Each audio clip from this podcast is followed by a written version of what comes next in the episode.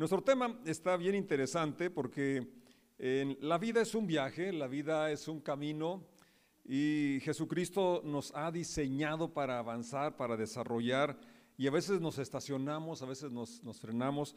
Eh, y, el, pasaje que vamos a, a leer es Hebreos 12 y Verso 1 dice, por lo tanto, y eso quiere decir que se refiere en base en el contexto del capítulo anterior, capítulo 11, donde describe los héroes de la fe, donde describe a hombres y mujeres que obtuvieron muchos eh, milagros eh, de una forma así asombrosa, como el tapar la boca de los leones y como el apagar fuegos impetuosos, como recibir a sus muertos resucitados. Pero luego la parte B, la segunda parte del mismo capítulo, menciona a otros que por su fe fueron martirizados, murieron aserrados, es decir, los, con una sierra, un serrucho, los partieron, no sé si de qué forma, pero con un serrucho, una sierra, aserrados. Y otros que anduvieron en, las cuevas, en los montes, eh, realmente sufriendo, y están dentro del mismo capítulo, que también fueron héroes de la fe. Y luego, entonces, en continuación a esta descripción, o eh, lo que narra el capítulo 11, dice el capítulo 12, verso 1. Por lo tanto, ya que estamos rodeados de una enorme multitud de testigos de la vida de fe. Nuestra vida en Cristo es una vida de fe.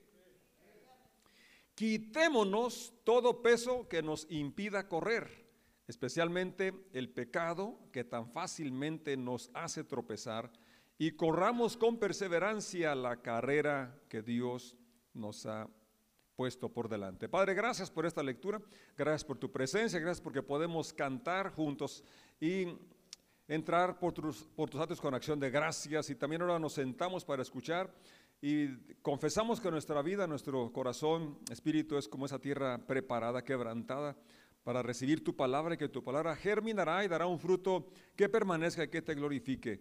En el nombre de Jesús decimos, amén.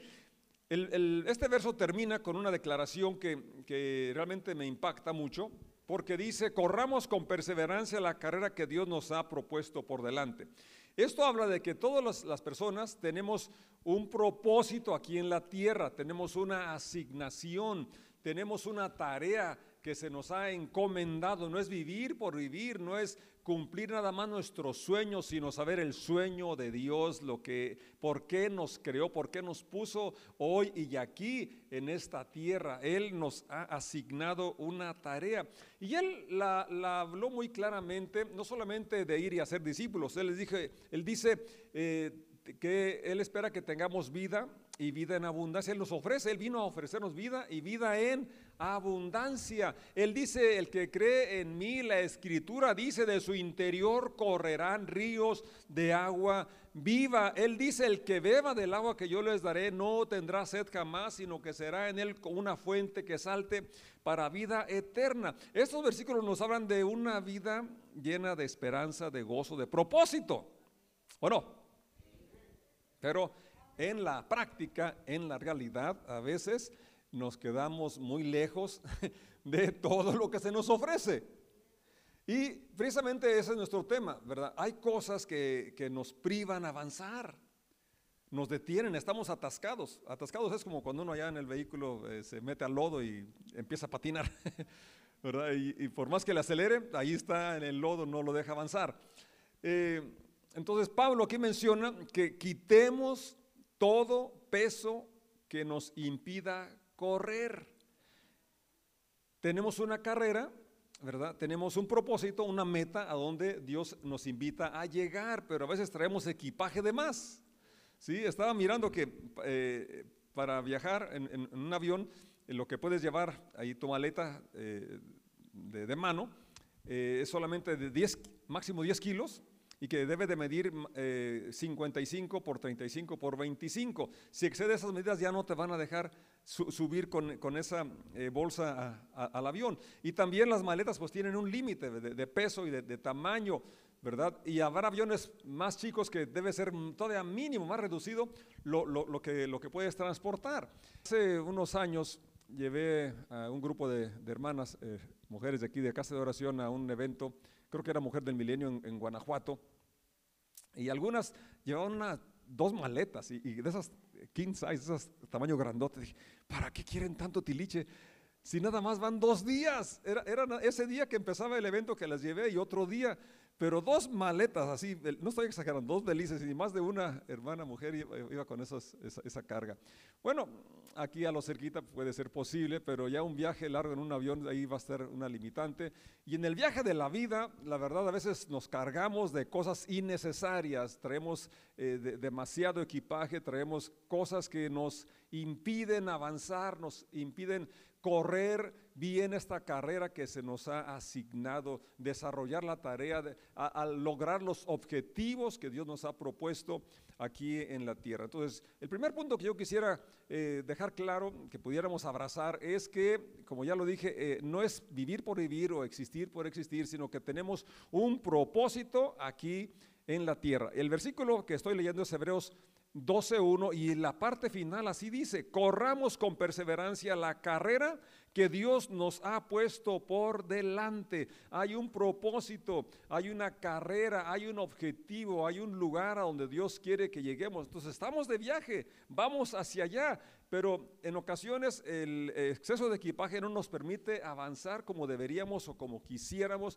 El exceso de equipaje no nos, no, nos permite eh, eh, avanzar, es más, a veces estamos atascados, es decir, como un vehículo allá en el, campo, en el rancho, ahorita que hay tanta lluvia, en el lodo se atasca, es decir, está patinando, está el motor ahí con todo, la llanta con todo, pero está en el mismo lugar, no avanza porque se ha frenado, se ha detenido y pudiera ser el caso de que tenemos años ya de conocer a Jesús, eh, años de, congregarnos también, pero estamos estacionados, estancados, parados en ese, no hemos desarrollado en el proceso de madurar, de ser lo que Dios dice que seamos. Jesús fue muy claro, dice, ustedes son la luz del mundo, ustedes son la sal de la tierra, ustedes son mis discípulos, son mis representantes y el plan de Dios también lo, expresa Pablo, ¿verdad? Que es que seamos semejantes a Jesucristo, igual al Señor. Entonces, no sé cuánto nos parecemos ya al Señor a partir del tiempo que tenemos siguiéndole,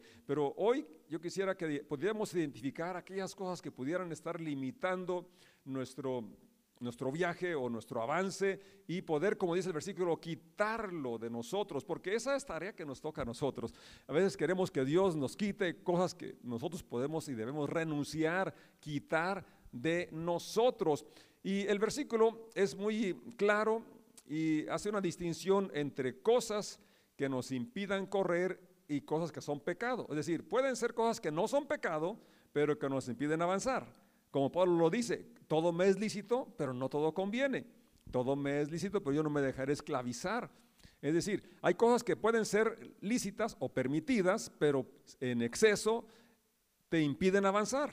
En exceso te pueden esclavizar y por lo tanto limitarte de ser todo lo que Dios quiere que seas, incluso lo que tú y yo anhelamos ser. Ahorita un problema muy grave es el exceso de, tiempo frente al televisor, con las series o con las redes sociales o con el celular y luego descuidas a, las personas reales que tienes ahí cerquita, tu cónyuge, tus hijos, tus padres, ¿verdad? Por estar conectado con personas eh, lejanas del otro, del otro lado de la tierra, eh, con las amistades virtuales y descuidas las reales que están ahí cerca, que demandan tu tiempo y más que tu tiempo, tu corazón.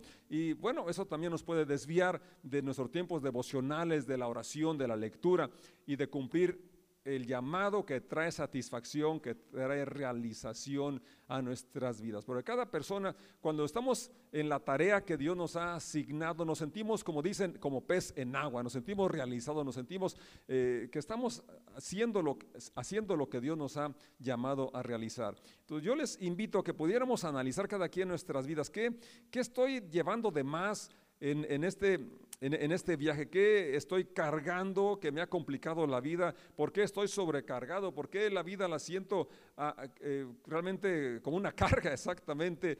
Y bueno, eh, aquí eh, en este versículo estamos viendo que es la iniciativa o que cada uno puede y debe despojarse o quitarse esas cosas una vez que las identificas, una vez que sabes que llevas un destino, que llevas eh, un propósito y que hay cosas, tareas, cargas que pueden estarte frenando en este avance de ser lo que Dios quiere que seas. Entonces, identificar el sobrepeso, qué es lo que está ahí de más, y elegir lo básico, lo elemental, lo indispensable y quedarnos con eso. Haz de cuenta que vas a viajar y en el avión ahí van a, pesar tu maleta, van a medir tu maleta y si da las medidas va a entrar y si no, pues ahí se va a quedar o pierdes el vuelo, una de dos. Entonces yo creo que nadie queremos perder el vuelo, nadie queremos perder la asignación que Dios nos ha propuesto y entonces para eso tenemos que eliminar el sobrepeso, tenemos que eliminar aquellas cosas que nos impiden avanzar en esta carrera que Dios nos ha propuesto,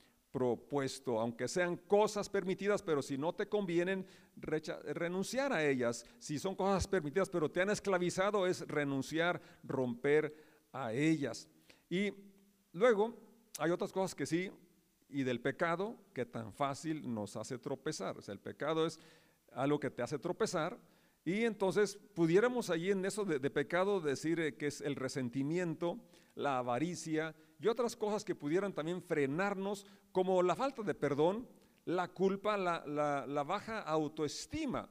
Ahora, eh, en Mateo 11, 28 Jesucristo dice así, vengan a mí todos los que están cansados y llevan cargas pesadas, y yo les daré descanso. A veces la religiosidad, ¿verdad? Nos, llena de cargas que, Jesucristo no, no, las puso, sino que son autoimpuestas por la tradición o, quizás tú en tu afán de ganarte el favor y la gracia de Dios, lo cual no tienes que ganarte porque ya Dios nos ha amado, nos ha mostrado cuánto nos ama. La salvación es un regalo, es por gracia, es por fe.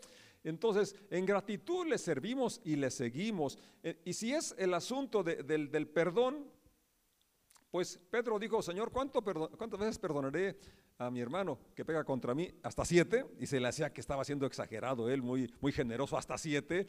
No, no son no solo siete, sino hasta setenta veces siete. Y si estás contando las setenta veces siete, pues entonces ya no estás en la actitud que Cristo está pidiendo que estemos. Es decir, perdonar cuantas veces sean necesarias. Es una disposición a perdonar indefinidamente. Cuando el Señor nos enseñó a orar, cuando le preguntaron que, si nos enseñaba a orar, eh, dentro de los puntos que Él menciona en la oración, el único que explica es el, que habla acerca del perdón. Perdónanos así como perdonamos a los que nos ofenden. Y más ah, después de, de, la oración Él explica, porque si no perdonan a los hombres sus ofensas, tampoco mi Padre les perdonará a ustedes sus ofensas. Entonces, eh, explica porque es medular para avanzar. Es un, puede ser un peso que te está estorbando si, si llegas, eh, sigues cargando la ofensa, sigues cargando eh, esa palabra, esa acción que te lastimó. Si no, si no perdonas, te estás eh, frenando y te estás limitando para no disfrutar la vida abundante que está a nuestra disposición, que Jesús, el Señor, nos ofrece.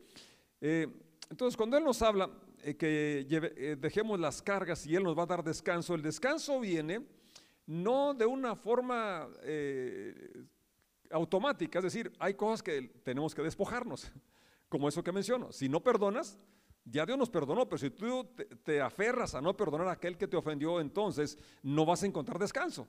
Entonces el descanso te lo otorga Jesús cuando te da el perdón y luego Él espera que actúes así como Él actuó con nosotros. Si alguno tuviera queja de otro, dice Pablo, perdónenlo, así como Cristo los perdonó a ustedes. Eh, en cuanto a la culpa, bueno, si tenemos eh, esa sensación de culpabilidad por lo que ya eh, quedó atrás, es decir, una cosa del pasado, es, es, una carga innecesaria que no tienes por qué arrastrar.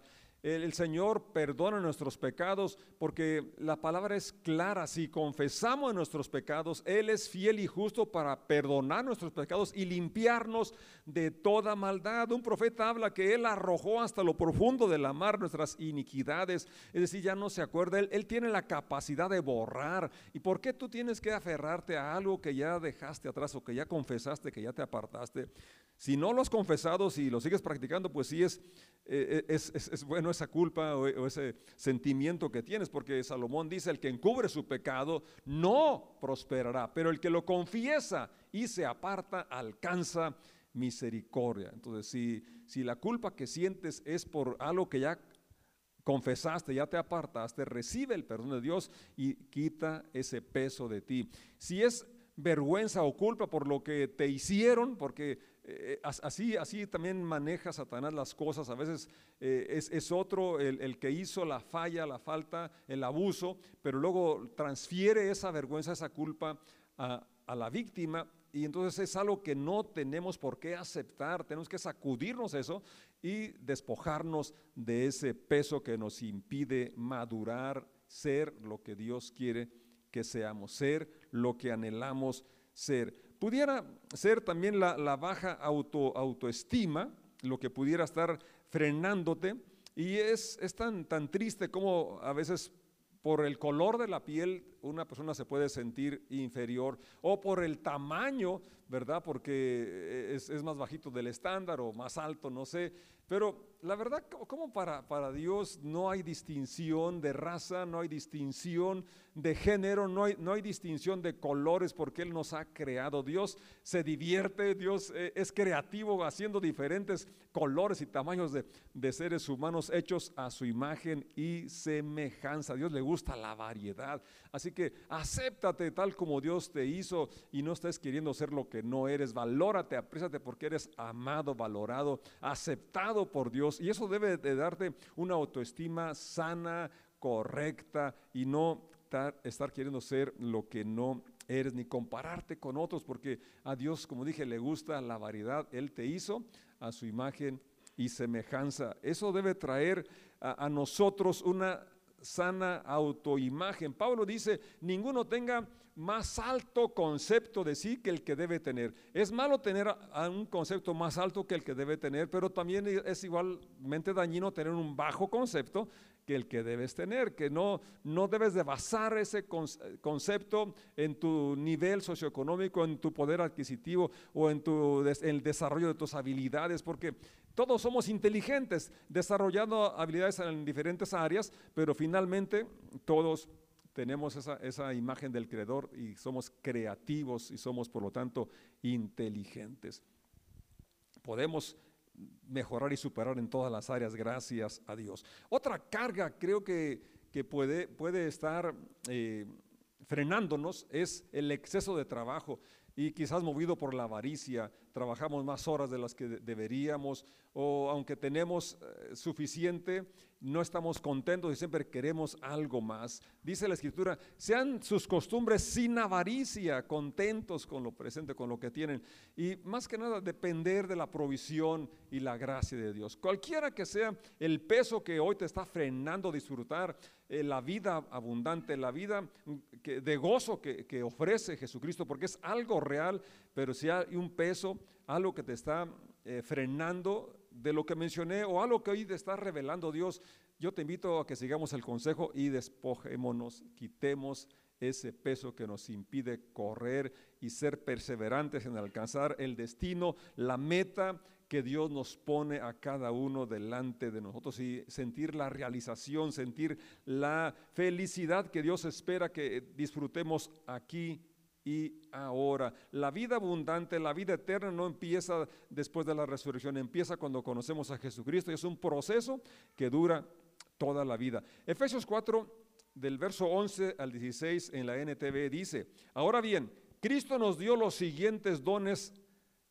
a la iglesia, dio los siguientes dones a la iglesia, los apóstoles, los profetas, los evangelistas y los pastores y maestros. Y quizás no tengas tú un reconocimiento con estos títulos o estas descripciones, pero lo cierto es que Dios eh, así dio esos dones a los miembros de la iglesia. Ahora, ¿para qué? Verso 12. Ellos tienen la responsabilidad de preparar al pueblo de Dios para que lleve a cabo la obra de Dios y edifiquen la iglesia, es decir, el cuerpo de Cristo, llevar a cabo la obra de Dios. Cada uno tenemos una contribución para llevar a cabo la obra de Dios, para edificar la iglesia de Cristo. La iglesia son los creyentes, cada persona, Pedro dice que es como una piedra viva que estamos conformando este edificio. Entonces, cada uno podemos contribuir para edificar, para bendecir, para desarrollar las vidas de las personas que conformamos la iglesia. La iglesia está hecha para eso, para ayudarnos a superar las crisis, los, los traumas, los problemas, poder gozarnos con los que se gozan y llorar con los que lloran. Verso 13. Este proceso ¿Este qué? Este proceso. A veces eh, tenemos una idea equivocada que eh, es a través del primer paso, la conversión, el bautismo, donde ya se solucionó todo, ya, ya somos salvos, o que a través de la oración de, una persona, de un ministro, de un pastor, eh, ya se superó el mal carácter. bueno, todo eso es un conjunto, ¿verdad?, que opera, pero es, la verdad, es un proceso, esta palabra es muy clara, es un proceso en el cual debemos estar eh, participando, inmersos, conscientes de que no es un evento el que nos trae la liberación o, donde fluye la vida abundante, sino que es un proceso, es un desarrollo, es un constante crecimiento en nuestra vida espiritual. Es un proceso que continuará hasta que todos alcancemos tal unidad de nuestra fe, en nuestra fe y conocimiento del Hijo de Dios no hemos llegado ahí. Que seamos maduros en el Señor. Es decir, hasta que lleguemos a la plena y completa medida de Cristo. No hemos llegado. ¿O sí? Entonces, no hay que quedarse estacionado, atascado, no estar no hay que perder el vuelo, hay que despojarnos del peso y poder estar en este proceso, avanzar, desarrollar y llegar a ser lo que Dios espera que seamos. Verso 14, entonces ya no seremos inmaduros como los niños, no seremos arrastrados de un lado a otro, ni empujados por cualquier corriente de nuevas enseñanzas, no nos dejaremos llevar por personas que intentan, intenten engañarnos con mentiras tan hábiles que aparezcan la verdad. En cambio, ahí está la meta de Dios. Hablaremos la verdad con amor y así, ¿qué? Creceremos. Todos los creyentes estamos eh, en este proceso y deberíamos estar creciendo. No, no te conformes con ese nivel eh, al que has llegado. Allá lo describe ahí Pablo, realmente nos falta mucho para llegar a la plena y completa medida de Cristo. Así creceremos en todo sentido hasta parecernos más y más a Cristo, quien es la cabeza de su cuerpo, que es la iglesia. Él hace que todo el cuerpo encaje perfectamente. No estás aquí por accidente, no es un accidente eh, que conformes la iglesia local. Eh, y la verdad, es, Dios te puso ahí con una finalidad y es que tú puedas contribuir para que otros desarrollen y tú también seas inspirado a desarrollar tu vida en todas las áreas. Él hace que el cuerpo, que todo el cuerpo encaje perfectamente y cada parte, aquí está el reto, con esto nos vamos hoy, al cumplir su función específica. Tú tienes una función específica para que, que contribuiría, contribuye para el desarrollo de los demás miembros de la iglesia local a la cual perteneces, en la cual Dios te plantó. Eres miembro del cuerpo de Cristo, sí, la iglesia universal, pero también la iglesia local donde Dios te ha colocado para que recibas y para que des, para que seas bendición, seas edificado y tú también edifiques con los dones, talentos que Dios te ha dado. Al cumplir su, función específica, ayuda a que, las a que las demás se desarrollen y entonces, solo entonces, todo el cuerpo crece y está sano y lleno de amor. Gracias te damos, Señor Jesús, de este plan tan perfecto que tienes para desarrollar nuestra fe y nuestra vida espiritual y madurar y dar ese fruto que bendecirá tu nombre, glorificará tu nombre y bendecirá a las personas que están a mi alrededor. Gracias porque hoy puedo identificar algunas cosas que me pesan, que estorban y decido renunciar y despojarme de todo aquello que me impida avanzar en este camino, en esta carrera que tú me has propuesto. Toda la gloria y la honra sea para ti. En el nombre de Jesús. Amén. No queremos perder el vuelo, ¿verdad que no? No queremos quedarnos atascados, así que vamos a despojarnos de ese peso extra y a continuar en el nombre de Jesús.